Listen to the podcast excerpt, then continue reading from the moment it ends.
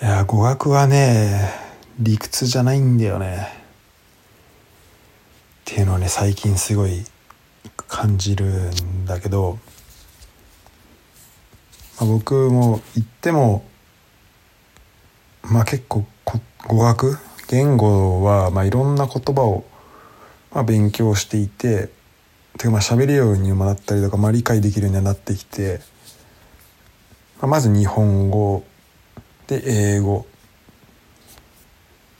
で、えーまあ、フランス語、まあ、この3つはまあ喋れるんだけどあと,、えーと、ドイツ語とスペイン語もまあちょっと喋れたり理解ができてあとまあ中国語も今ちょっとデュオリンゴを見ながら喋ってるんだけど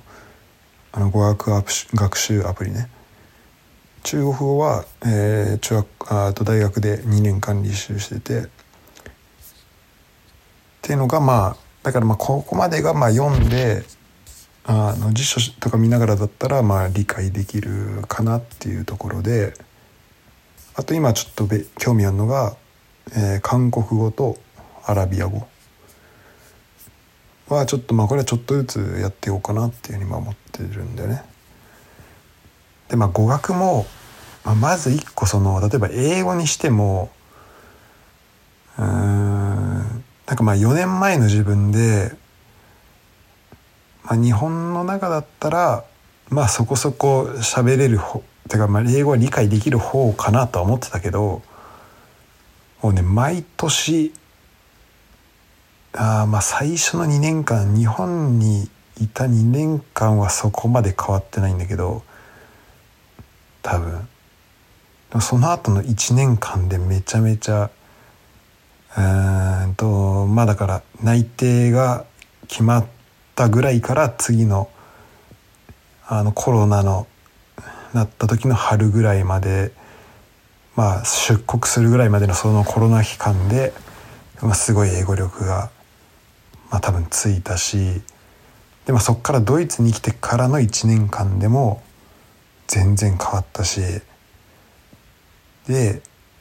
ドイツでこのねほんと2ヶ月ぐらいでまためっちゃ英語力が伸びたなって思うことがあってなんかまあこう振り返ってああの時よりも今全然上がってるなって思えることもあるんだよね。だから、まあ、今英語はもともと 70%80% ぐらいいってたのが多分今まあそこを90とか90まあ、90%に近づきようとしてる。で、まあ、その90%いったら今度は 91%92% ってまあちょっとずつでこう何溝をなくすというかまあちょっとずつ上に登っていくイメージなんだけど、まあ、フランス語もそれはしたいと思ってて、まあ、まだそれで言うとフランス語はうんどっちかというと4年前の方が喋れたなみたいな記憶があって今忘れてることが多いから、まあ、そこはなんとか、うん、したいところでは、まあ、あるんだけど、まあ、これはうんとまあだから10から102っていう方向でね。とか1から12でもいいけど。で0から12って考えた時のでもなんかなんか語学ってそのまあね、言葉ってなんだこう論理的にしゃべるとかさ、まあ、喋ることと論理性ってなんかこう結びついてる感じがするんだけどそもそも言語って全然論理的じゃないよねっていうふうにねなんか改めて思うんだよね。じゃあそれをねちょっと一個ずつ、まあ、思いつく限り、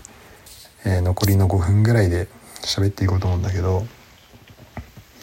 まあ、まずは、えっと、文字だね。文字がもう全然まず文字を覚えなきゃいけない。だからまずこう、うん、なんか何かを覚えなんかやらなんだろう。論理的じゃなくこ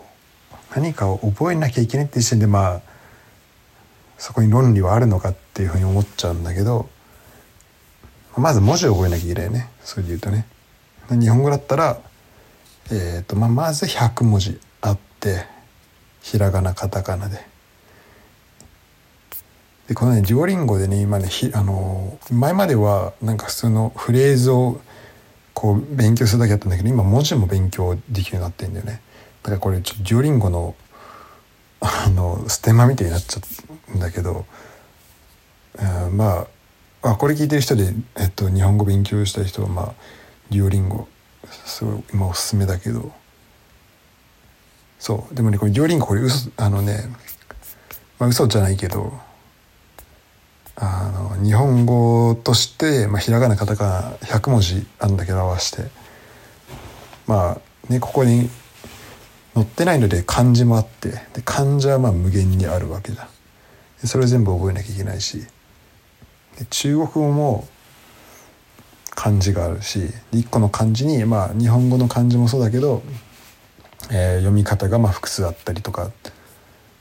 ていうのでまあ俺らは漢字に慣れてるからいいけど多分外国人からしたらまず文字を覚えなきゃいけないしその文字も発音が2種類あるしみたいなのは、うんまあ、結構大変なんじゃないかなっていうふうには思う。でまあ一番メジャーなのはアルファベット。いわゆるアルファベットがあるけど、まあ、それも国によってなんか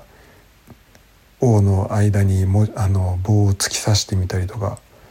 A の上に丸つけてみたりとかなんかいろんなね派生形があって。でこれって多分だからまあ論理的とかっていうよりは多分歴史のどっかの時点でなんか誰かがちょっとふざけてつけちゃったりしたんだろうなっていうなんかそれが偉い人でなんかそれが残ってるみたいなまあそういうものなんだろうけどそのなんか文字とかって。なんかあの何象形文字とか。なんか太陽の光えーと、お日様だったらね「火」火っていう字があの太陽から来ててみたいな。あるけど別にじゃあもっとねこうけばけばしいあの太陽のこう光の方に焦点を当てた、まあ、形でもまあ、かったわけで、まあ、実際そういうのもあったのかもしれないけど、まあ、それがこうまあ力のある人がそれを作ったからなのかもしくは、まあ、そういうねあの、まあ、火みたいなこう分かりやすいものが、まあ、残っていくように淘汰されたのかっていうのはあるけど、まあ、そういうのがあって、まあ、まず文字だよね。まあ、でも文字はまあなんかどんな論理を組み立てるにしろまあ、最小限の要素っていうのは必要だから、まあ、文字がまあその最小限の要素で、まあ、それをね組み立てていくと、論理ができるのかなっていう、うんまあ、そう考えるとまあじゃあ文字ぐらい覚えなきゃいけないっていうのは、まあ、まあ受け入れなきゃいけないところでじゃあ文字を組み立てていくと何になるかっていうと今度はこれ語彙になるんだよね。まあ、ボキャブラリーなんだけどで語彙がねまあこれがまた全然論理的ではない存在でうんまあ語彙とかもそうだし、まあ、表現語彙っていうところでまとめちゃっていいかな。まあこれがまあここはすごいつながってると思うんだけどうん例えなんだろうな俺は語あの外国語を勉強してて、まあ、すごい思うところであのだから、まあ、論理的じゃないっていうのはどういうことかっていうとなんかパズルができないっていうことなんでね語学に関しては。例えばうんと 1, 1日時給100円で働いてます。で10時間働いたら1,000円もらえます。じゃあ100時間働いたらって言ったらこの10を、まあ、1時間を100倍するとかさっきの10倍したのを使って10倍するとかこういうね、まあ、パズル的なことができるんだけど、まあ、言葉はそれができなくてうんとなんかっていうのもそこにうんと論理的かどうかっていうのじゃプラス自然かどうかっていうのが入ってくるんだよね。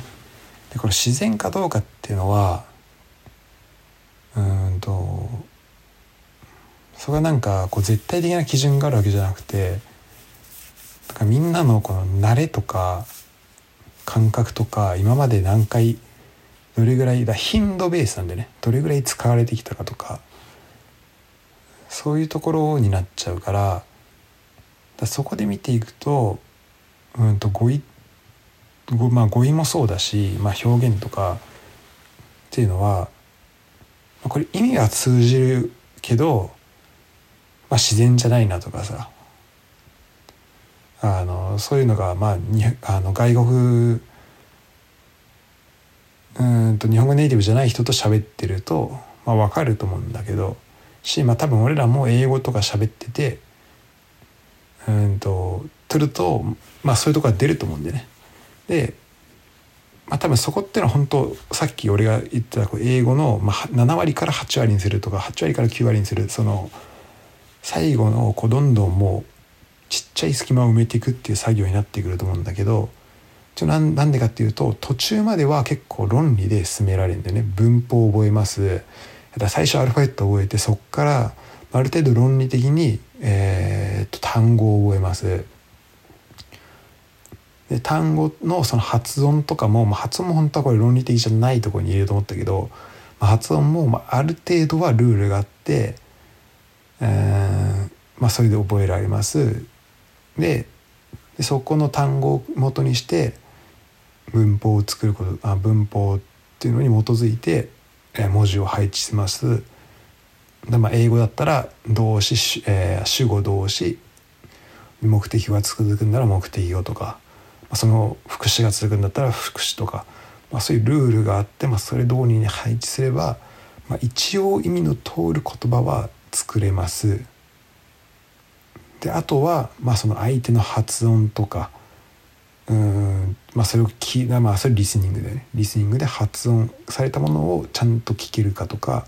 自分の中で素早く文字を言葉を構築できるかとかあとなんだスピーキングリスニングあリスニング。だからまあそれを、まあ、構築したのを喋るのか書くのか。で、えー、理解するスピードに関しては読むのか聞くのかっていうのはまああるけどまあ、途中までその文法までできれば、まあ、あとはそこをどれだけ早くできるかっていうので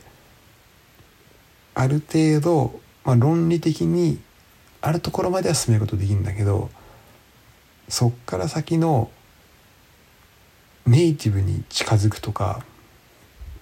ああと相手に自然に理解してもらうとかこう円滑なコミュニケーションをするってなった時に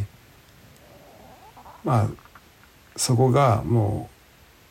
う論理じゃなくなっちゃうんでね。もう頻度になってしまってうんとどれだけ慣れてるかとかっていうものになってしまう。だから極端な話、うん、この表現って自然ですかっていうのを2人に聞いた時にこの2人が全然違う人だったら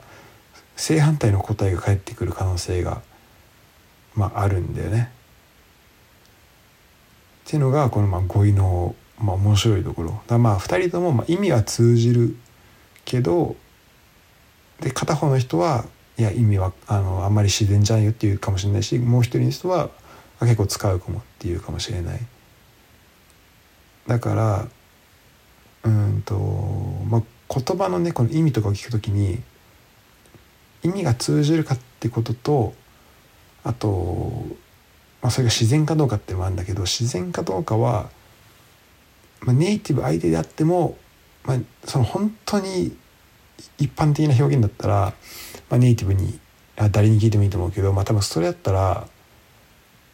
うん、多分、まあ、ネットで調べれば多分出ていくんでね。で多分なんかまあ困るような表現ってネットではネットでも意見が分かれるようななんかその、まあ、そういうものが結構、まあ、そういう表現とかっていうのは結構じゃどっちで言うのっていうのがあってそれは多分聞く人によってこう良い悪いが結構あると思うんだけどまあ、そういうのに出会っちゃったら、まあ、あんまり あの、まあ、気にせずじゃないけどまあそういう、ね、2つあって結構まあみんなも分かんないものなんだなと思ってなんかじ、まあ、自分の道はねあのまあ高村光太郎だよね。えっ、ー、と僕の僕の前に道はない